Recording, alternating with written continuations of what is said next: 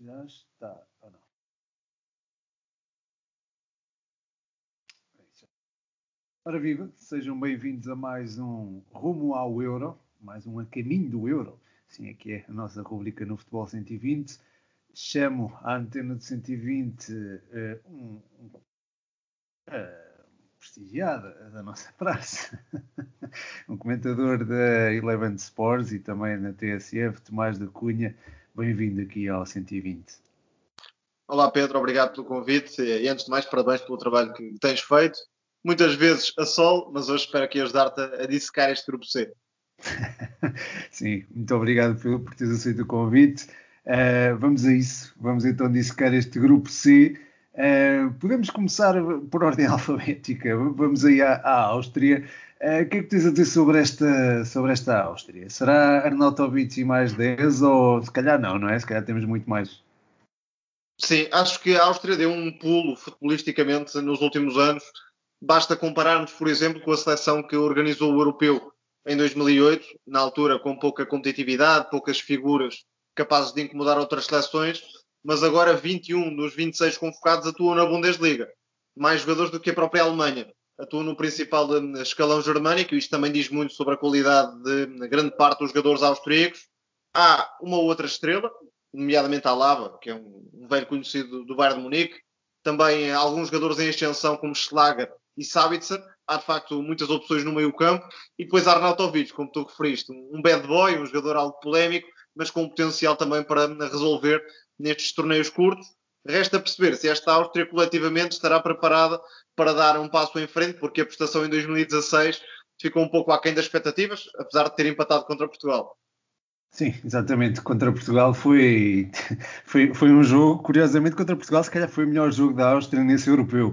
É, como disseste bem, tem, tem a, a, base desta Áustria na Bundesliga, o que acaba por ser a Bundesliga alemã, que é importante também dizer, e, e, tem também, lá está, não é só a referência, não é Arnautovic, desta vez há mais jogadores a, a, a surgir, como disseste muito bem, claro, eh, como o exemplo do Schlager e do, do Sabitzer. Aliás, eu acho que o Sabitzer vai ser mesmo a referência de construção desta equipa, tal como talvez, e, e, um bocadinho mais atrás, o Alaba, eu imagino o Alaba a jogar a partir do corredor central, uh, em vez de, de, na lateral esquerda, aliás isso foi, foi, uma, foi comum durante, esta, durante a qualificação da, da Áustria.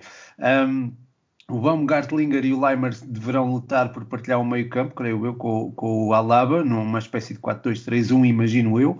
Um, e uh, lá está, acho que este meio campo pode ser muito consistente e causar alguns, alguns dissabores às outras seleções do grupo. Não sei se concordas com esta colocação do Alaba ao, ao centro.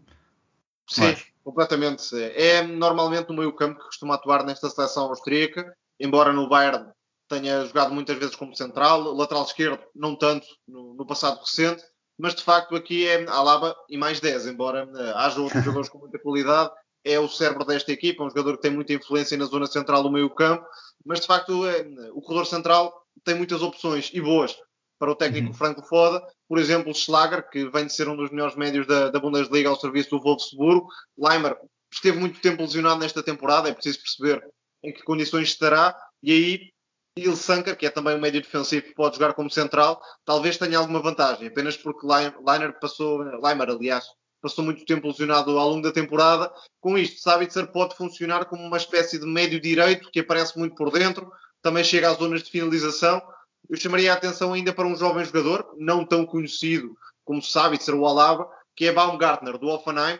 Joga muitas vezes da esquerda para dentro, tem uma facilidade de finalização incrível e pode ser uma das revelações não só da Áustria, mas também da própria competição. Portanto, tu prevês que haja ali dois extremos a interiorizar, não é? é temos ali o Schlager, é, o próprio Schlager é um, é um médio, mas tem, também é capaz de uh, vir desde uma das alas para o meio. Portanto, tu estás a imaginar uma Áustria com a interiorização dos extremos e talvez a subida de uma projeção dos laterais, eventualmente, é isso? Exatamente, com o Sabitzer partindo da direita para dentro, Baumgartner à esquerda mas também para atacar a baliza em diagonais e depois Arnautovic na frente. A partida será isto. Schlager deve jogar naquela posição 10, chamemos-lhe assim, com Alaba e depois outro médio ao lado, Ilsanker ou, ou Leimer. Mais atrás há alguns uh, jogadores também com, com estatuto, Dragovic, por exemplo, Uhum. Uh, na lateral direita há a liner do, do Mönchengladbach, que é um lateral que sobe bem no flanco. Portanto, no 11 titular e até em algumas opções de banco, esta Áustria, esta Áustria tem muitas condições para competir num grupo bastante aberto. Imagino Sim. que desse grupo possam passar três seleções aos oitavos. Sim, eu acho que é assim. Eu por acaso estás a fazer, é interessante aquilo que estás a dizer. Eu por acaso imaginava mais o Sabitzer numa, numa, no meio a, a, construir e também imaginava o, o Baumgartlinger a ganhar ali a, o, o ex-defensivo, porque é um jogador também com mais uh, rodagem de seleção. Não sei se, mas, mas também, também percebo essa perspectiva porque de facto o, tanto o Ilsenka como, como o Leimer fizeram, ou fizeram ou estão, eh, estarão mais eh, capazes neste momento, se calhar, do que o Baumgartlinger para, para desempenhar aquela função. Mas, mas sim, isto apenas porque tanto o Ilsenker como o próprio Leimer são recuperadores, são médios eh, mais de trinco, digamos assim. Uh, Baumgartlinger é um jogador também capaz na construção, ao lado de Alaba, iria dividir as despesas em termos ofensivos mas uh, provavelmente Franco Foda vai querer ter essa figura de um médio mais recuperador, até para libertar um pouco a Lava e Schlager para outras funções. Sim, é, é bastante possível e, e agradeço-te mais. Já tivemos aqui uma, uma abordagem tática interessante e isso foi, foi bom. Foi bom termos discordado, porque acho que isso também a malta gosta de ouvir esse tipo de, de coisas. Uh, mas, mas enfim, a Áustria uh, vai, vai ter no, no, grupo a Macedónia, a Ucrânia e a Holanda. A Holanda guardamos para o fim, malta. Já sabem como é que é. Os favoritos normalmente ficam para o fim. Favoritos ou não, já vemos. Uh, mas passando, se calhar, agora para a Ucrânia. Uh, Tomás, esta Ucrânia é interessante. Que é Sim, tal como a Áustria, uma candidata a surpreender neste europeu. Deixa-me só dizer aqui uma coisinha. Tal como o Alaba, o Zinchenko também é um, é um, um elemento que uh, atuará, se calhar, numa posição central e no início da carreira, se calhar, ocupou uma posição mais exterior. Uh, digamos que este grupo tem bebe muito da influência de Pep Guardiola. Claramente. Aliás, é. uh, a própria evolução da carreira de Zinchenko é semelhante à de Alaba. São médios mas depois acabam a jogar como laterais esquerdos, mas na seleção ambos jogarão como, como médios. Tal não. que ainda vai acabar a central. Pá. É possível, é possível. Não, não é impossível de, para o futuro. Para já, Zinchenko no meio campo, claramente. É um setor fortíssimo nesta Ucrânia. Equipa treinada por Shevchenko, que brilhou na fase de qualificação. Aliás, terminou à frente de Portugal. E é uma das Ucrânias com mais potencial nos últimos largos anos. Já não vimos uma geração tão completa como esta há bastante tempo. Shevchenko, figura maior do futebol ucraniano, é um treinador com ideias bastante uh, desenvolvidas para, para um trabalho de seleção. A Ucrânia brilhou frente a Portugal, está com uh, uma geração bastante uh, completa. Aliás, foi campeã mundial de sub-20 há pouco tempo. Esta geração ainda não está no auge, mas há jogadores que estão a desenvolver-se no topo da, da carreira. Por exemplo, Zinchenko, também Malinovski, que são jogadores ainda com muito para dar, mas que brilharam nas respectivas equipas. Stepanenko deve compor o meio campo. E depois há ainda outras figuras, como o Yarmolenko, que é um jogador um, que se calhar não fez a carreira que se esperava, mas ainda assim teve uma carreira bastante interessante. Continua a ser uma das figuras desta Ucrânia. Na lateral esquerda, libertando o Zinchenko essa posição, deverá estar Mikolenko, jogador do Dinamo Kiev, que foi campeão, esteve na Champions. Portanto, há aqui uma Ucrânia claramente um, em processo de rejuvenescimento e a crescer no panorama europeu. Mais uma equipa para ter em conta. Exatamente, eu concordo inteiramente contigo. Disseste que há uma míria de, de, de, opções ali no meio campo e é, e é, verdade. Eu acho que, quer dizer, não tenho a certeza se o Stepanenko jogará, e isso já é dizer muito, porque o Stepanenko é uma figura uh, algo preponderante nesta Ucrânia. Acho que o Sidorchuk poderá ganhar vantagem sobre ele e jogar ali ao lado do Zinchenko, soltar um bocadinho o Zinchenko, que depois também se pode juntar ou não ao Malinovski num esquema que eu eh, pá, creio que será num, num 3-5-2, algo, algo do género, com os avançados, com os elementos mais adiantados a, a darem alguma largura, eh, sendo eventualmente o Yaremchuk e o Marlos. Não sei, não sei, achas que serão estes dois? Yaremchuk e o Marlos na frente? Yaremchuk ou... será titular com toda a certeza. Também um dos pontos de lança a ter em conta, eh, destacado ao serviço do Ghent, está a pedir um salto também já, já há algum tempo, um goleador nato, finaliza com os dois pés, bastante alto, mas ainda assim móvel. Depois, Yarmolenko provavelmente terá, terá lugar na equipa. A minha dúvida é perceber se Marlos vai entrar ou não nesta equação. Meio, no meio campo apostaria na Zinchenko e Malinovski absolutamente certos no 11. Malinovski com mais chegada à área, até porque tem um remate fortíssimo. é também um candidato a brilhar neste europeu.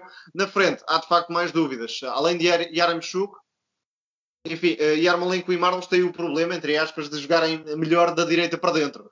Vamos ver pois. se poderá haver algum jogador que passe para o lado esquerdo nesta equipa de Shevchenko, mas uh, isto também reforça a tal ideia de que há potencial e não só no 11 titular desta Ucrânia. É isso mesmo, há também profundidade e acho que é, é, é destacar é, esta, esta mesma profundidade. Como disseste, é um dos plantéis mais fortes, da, uma das seleções mais fortes da Ucrânia dos últimos tempos e a expectativa estará alta e não é por acaso. Um, ainda assim, eh, não jogam sozinhos e acho que terão uma, terá uma fase de grupos uh, competitiva, será sempre competitiva e equilibrada, porque eu acho que nós falamos de uma Áustria que tem um, um plantel também baseado, um plantel, pronto, chamo-lhe plantel, acho que podemos chamar dessa forma, um plantel baseado na, na Bundesliga, muito competitivo também, com alguma profundidade também, com os jogadores jovens a aparecer. A Ucrânia tem também esses mesmos jogadores jovens e tem também muito potencial uh, a ser explorado e nós sabemos disso, nós portugueses. Uh, e, e, há também uma Macedónia que não vai propriamente fazer turismo, não é, Tomás? Eu acho que esta, esta Macedónia tem também o potencial para surpreender. Não, não sei se concordas, claro.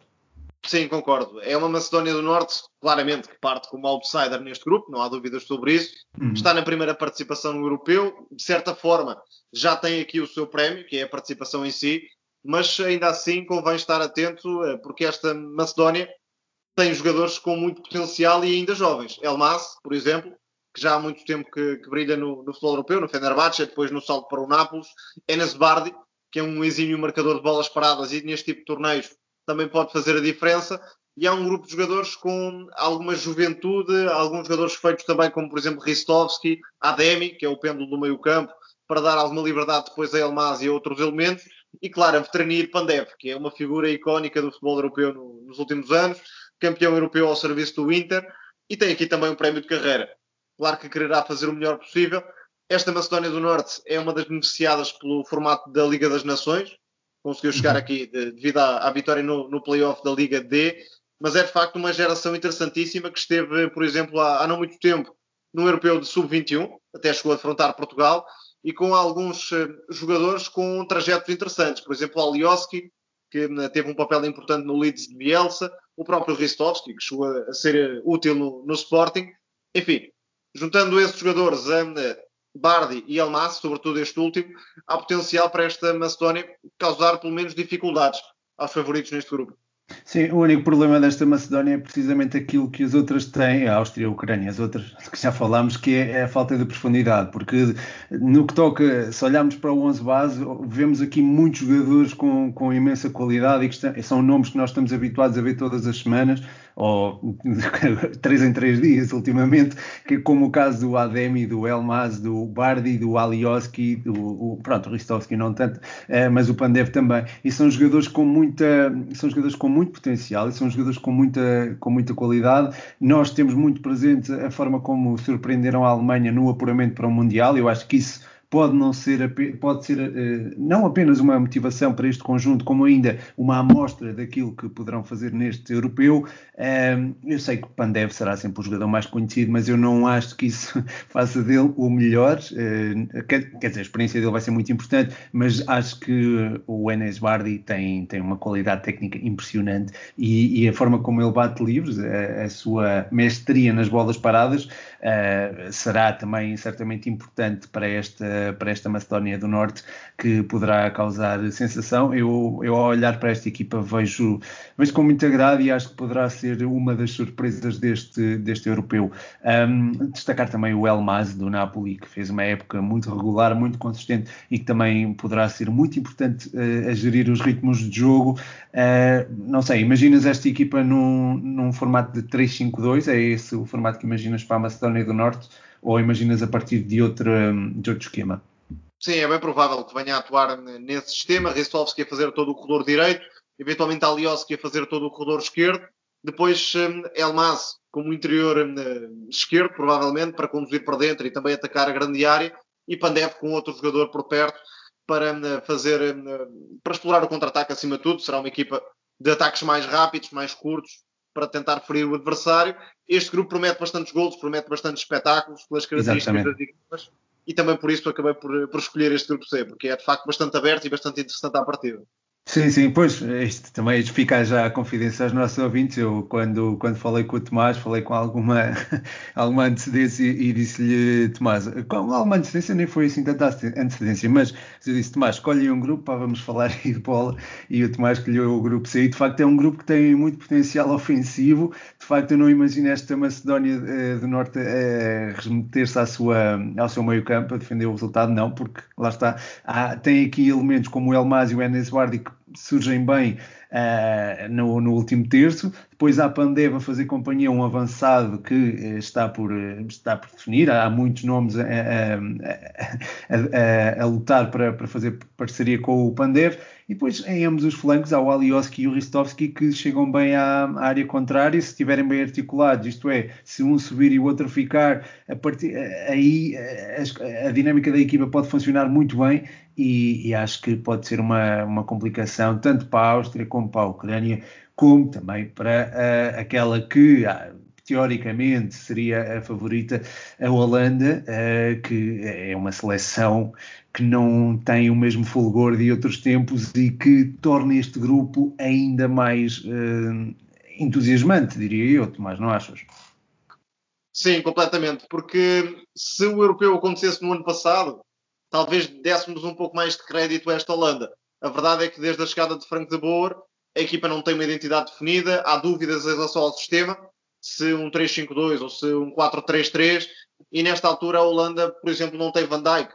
É uma equipa com algumas dificuldades de crescimento. Frank de Boer é um treinador, parece-me, com bastantes limitações e não está a conseguir dar um passo em frente com esta seleção uh, holandesa. Portanto, havendo favoritismo, havendo um plantel mais recheado, não é de caras que a Holanda vá sequer eh, ficar nos dois primeiros lugares, embora, claro, seja favorita.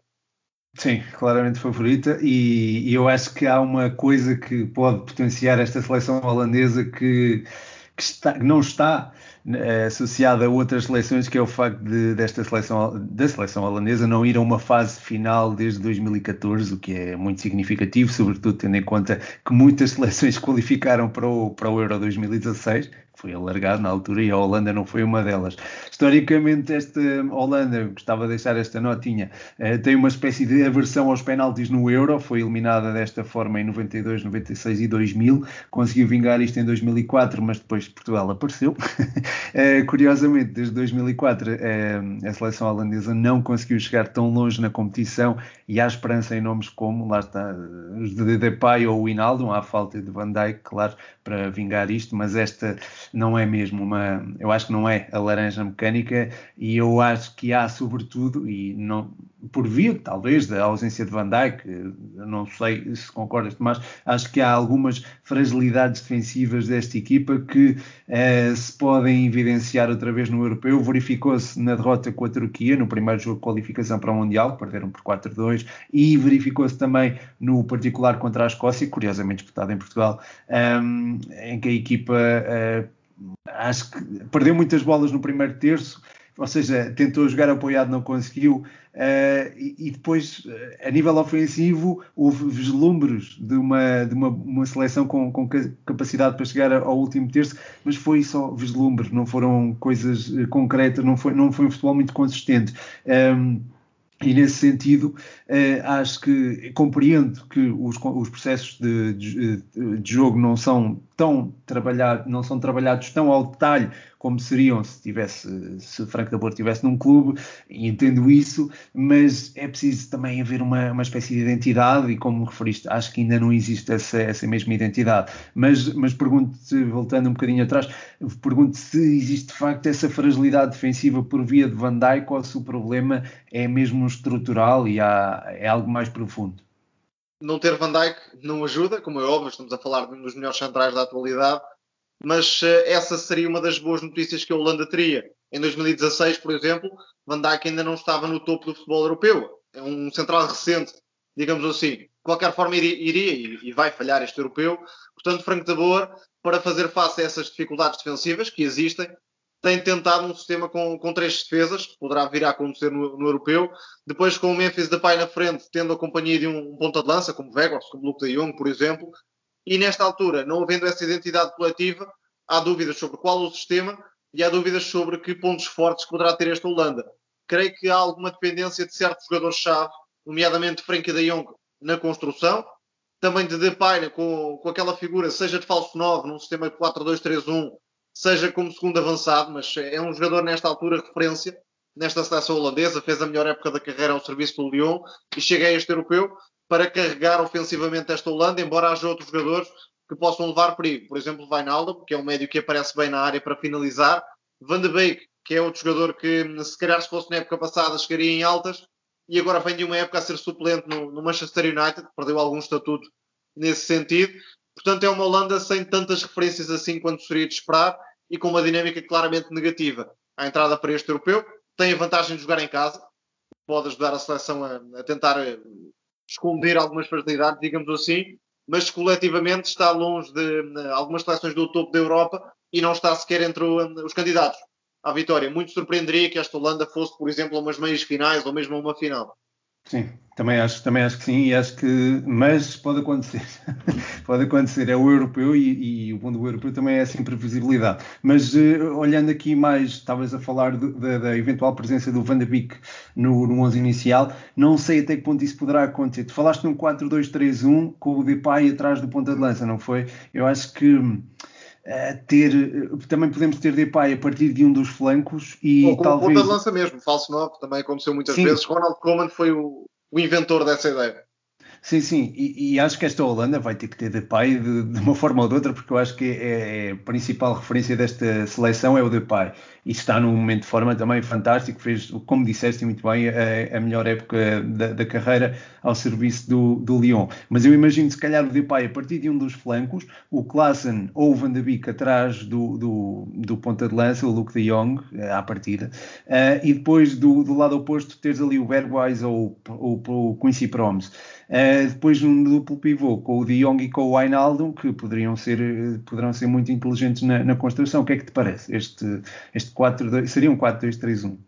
Nesta altura, para fazer face às tais fragilidades defensivas, não sei se Frank de Boer vai abdicar de um pivô defensivo como Martin de Roon, que é o tal recuperador de bolas, também para dar alguma liberdade ofensiva à Frank de Jong no duplo pivô, imaginando que seja essa a disposição no meio campo, e com isto, Wijnaldum iria subir um pouco no terreno para estar mais perto do avançado e também fazer os tais movimentos de aproximação à área, porque é um excelente finalizador.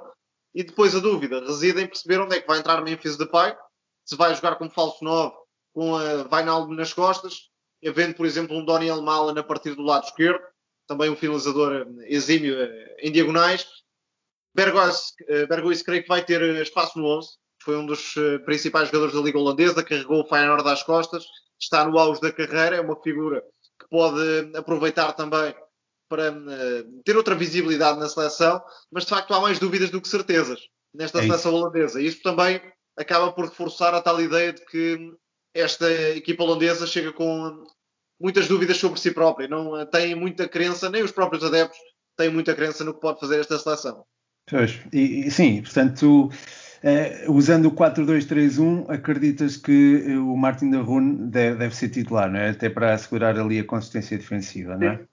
Pelo Mas... pensamento de Frank de Boer, acho que Martin da Rune será mesmo titular, ao lado de Frankie, que tem o lugar garantido no 11. E, é uma e depois o Hinaldo mais adiantado, não é? Exatamente, com isto, vai Wijnaldum subir no terreno. Van de Beek com isto e o próprio Klassen perderiam algum espaço no 11, mas são armas importantes para sair de, desde o banco, também porque são médios com golo, com chegada à área são quase dois jogadores primos, vou dizer assim, porque têm muitas características semelhantes, mas vai na Alum nesta altura está um esforço acima de ambos.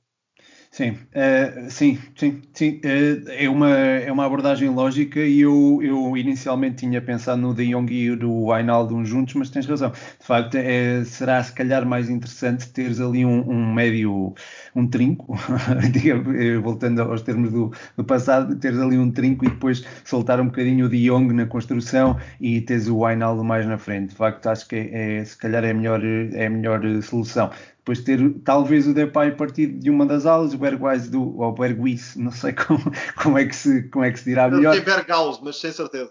Pois, os holandeses, os suecos, pá, têm é. assim estes, estes, estes, estes nomes uh, difíceis de pronunciar, mas, mas sim, Depay e Bergwijn talvez do, de, em cada um dos flancos e depois o, o, o Luke de Jong talvez na frente ou o, o, o Malan, que também é um avançado muito, com, muita, com muita velocidade e que pode também fazer ali uma trocas posicionais uh, com, com o Depay. Olha, olha, esta solução, ali com o, o Malan como referência ofensiva, partindo como referência ofensiva, o Depay partindo do meio e irem alternando ao longo do jogo. Isso seria, é, seria uma coisa interessante. possível.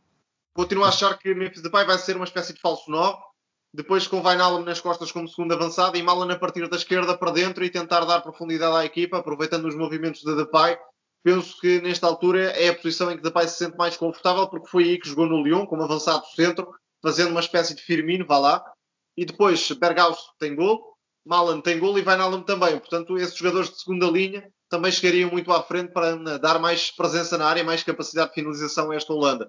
Também há hipótese dos três centrais, mas uh, parece-me um pouco menos possível, tendo em conta o conforto da equipa. Veremos é se isso depois não tem consequências uh, defensivamente. Pois é isso. Portanto, perante o caos que, que, que, é, que existe eh, na, na, seleção holandesa, há aqui muitos pormenores e há aqui muitas nuances que tornam, tornam esta seleção entusiasmante de ver, não é? Portanto, há ali uma espécie de.